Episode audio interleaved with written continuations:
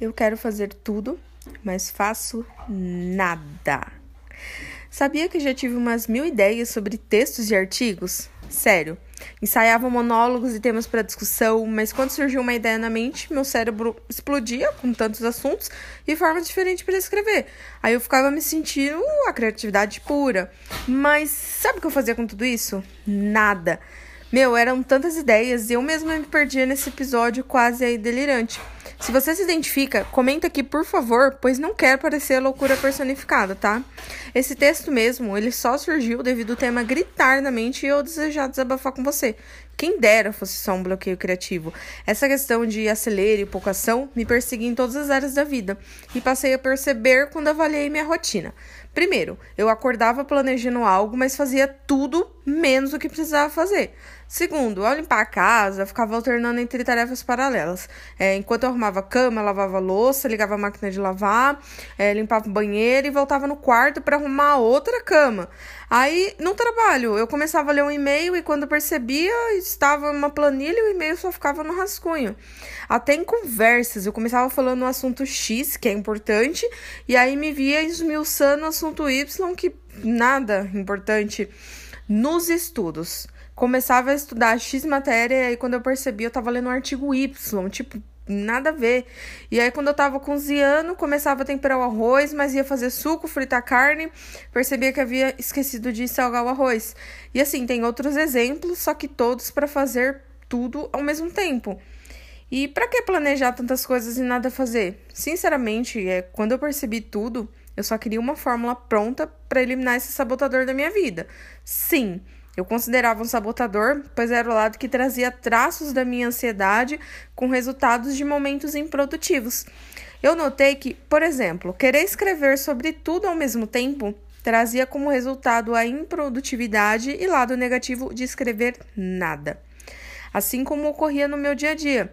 Queria resolver com rapidez e me desgastava facilmente, levando mais tempo para realizar simples atividades. E quando é hora de pedir ajuda? Chegou o ponto no qual as pessoas não me entendiam, me achavam confusa e até eu concordava. Era como se eu estivesse viajando completamente em Nárnia. Minhas ações se desconectavam do pensamento, é, sem contar com as atividades mal feitas e inacabadas, né? Por esquecer aonde eu estava antes. E como eu me livrei do monstro? não me livrei, tá? Na verdade, eu apenas apenas tenho aprendido a lidar com essa característica. Passei a observar o que desencadeava tais episódios e acredite, a maioria eram motivos bons. Bastava eu querer resultados, ficar feliz por uma ação ou me empolgar com algum projeto. Resultado: tendia a me perder nas ações, ficando improdutiva pela ansiedade e desejo de dar conta de tudo. Ficar desesperada não é a solução, não. Eu me considero na fase de reconhecimento, ou seja, reconheci que havia algo errado. Passei a observar cada atitude e sentimentos durante essas ações aceleradas. Ganhei mais autoconhecimento. Não é um processo fácil, pois às vezes o desejo de heroína ressurge com força. Como você já percebeu, não tem fórmula mágica, pois eu mesma ainda lido com tudo isso. Mesmo assim, eu vou te ajudar compartilhando o que funciona para mim e pode ser que te ajude nesse processo de aceitação e reconhecimento da sua mania de Flash, né? Que é um personagem que tem muita velocidade. Primeiro, somos apenas seres humanos. Não é não. E você precisa entender que para algumas coisas na vida não. Sem choro. É uma verdade. Quer um exemplo? Se você tem uma reunião às 19, mas o teatro do filho é às 18 e você é a única pessoa escalada, como estará nos dois lugares? Ó, suponho que você teria que jogar fora a fantasia de herói e admitir que não tem poder de onipresença. Reconhecer que somos humanos é reconhecer que somos suscetíveis a deixar a desejar. Em determinadas situações, temos que fazer escolhas baseadas em prioridades. A minha dica é simples: sempre pense em qual coisa é mais importante. Ou seja, em qual é a ordem de prioridade. E essa reflexão se aplica a tudo na vida, até mesmo nos momentos de lazer. Se você for tradicional, pode até fazer uma lista com tudo, de pendências, numerar por ordem. Com o tempo, automaticamente você escolhe por prioridade, foca em cada tarefa, executa do começo ao fim e percebe que até sobra um tempinho livre. Garanto que você sentirá um baita alívio ao perceber que tem ainda um coração batendo aí dentro. Às vezes, tudo que você precisava era de um espaço e um momento só seu para respirar e planejar as coisas. Somos humanos. Segundo, não existe fórmula mágica para viver. O que existem são maneiras práticas para viver que magicamente melhoram a nossa rotina. Ó, eu era o tipo de pessoa que sofria quando o preço do limão estava alto, quando fulano me ignorava no mercado, ou quando o chefe não reconhecia meu trabalho, e em outras pequenas situações que eu via como irritantes. Ai, como doía! A fórmula mágica que estava internalizada dentro de mim era de que eu sempre precisava de sinais externos para saber o status das coisas na minha vida. Logo, se o externo era uma desordem incontrolável, demonstrava o quão fracassada eu era. Quer saber o segredo para driblar tudo isso? Pare de focar no incontrolável. Perceba o tantão de coisa controlável que está ao nosso alcance, ó. Trocar o limão pela banana que está bem barata tratar as pessoas com reciprocidade, se me ignorar já sabe, né? E fazer um bom trabalho por saber que você tem um excelente potencial. Simples, foque apenas no que compete a você, nas situações que você pode melhorar e investir o seu potencial. Ó, funciona, hein? Terceiro, o coração é seu, logo a responsabilidade de viver também. Se alguém conseguir assumir por completo a existência do outro, por, a, por favor, que atire a evidência aqui. É impossível vivermos a vida do outro, no lugar do outro, em corpo e mente. Pode observar, quando vivemos a vida do outro, apenas estamos infelizes com nossas escolhas e transferimos a frustração para a atividade de ficar feliz ou infeliz com um alheio. Viver já não é fácil, agora imagina viver a ilusão de que se vive a própria vida junto com a vida do outro. Uma completa bagunça até para entender. Eu percebi, depois de muito sofrer, claro, que a autorresponsabilidade é muito mais do que ser adulto e pagar as próprias contas. Autorresponsabilidade é reconhecer nossa humanidade, buscar tudo que for de alto, autoconfiança, autoconhecimento, autorrespeito, altos por aí e principalmente autorretrato. Quem é você? Qual o seu propósito?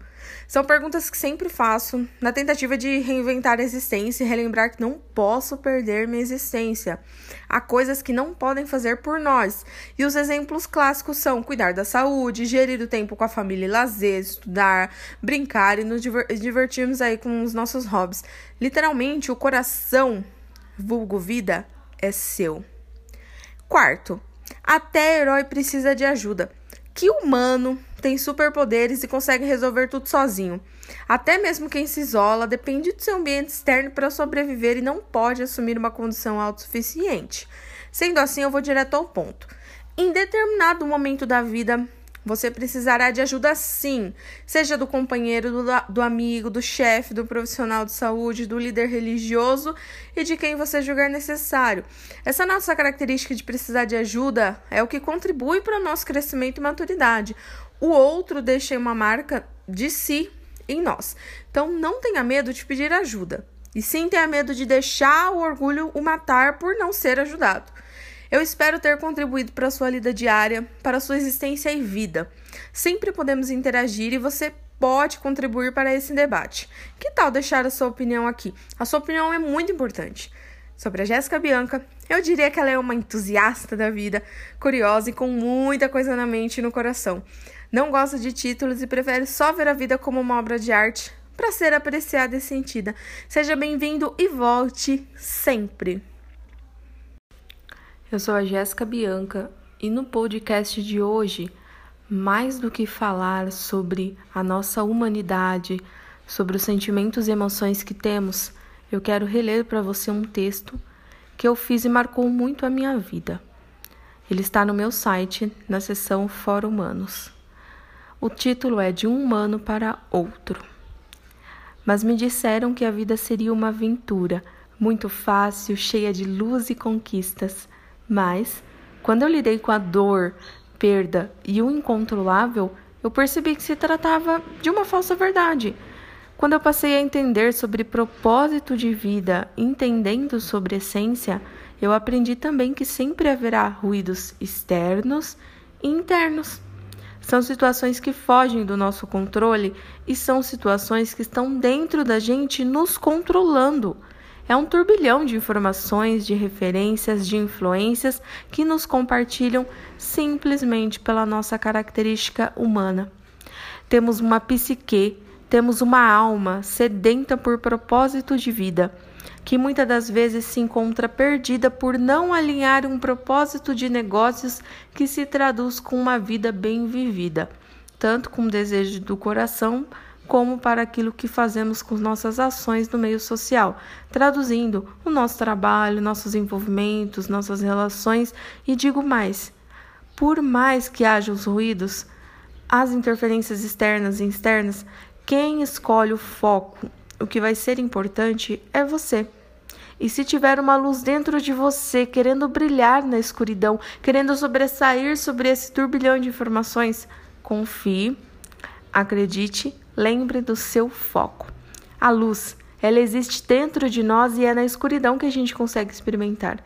E quando eu digo escuridão, eu digo escuridão de admitir que somos humanos e temos falhas e muitas vezes a gente vai querer existir sim. Estou falando isso aqui para você na minha mais essência humana, ok? A gente tem luz, estamos em constante construção. E o primeiro passo para correr atrás dos nossos objetivos e dos nossos propósitos é aceitar isso.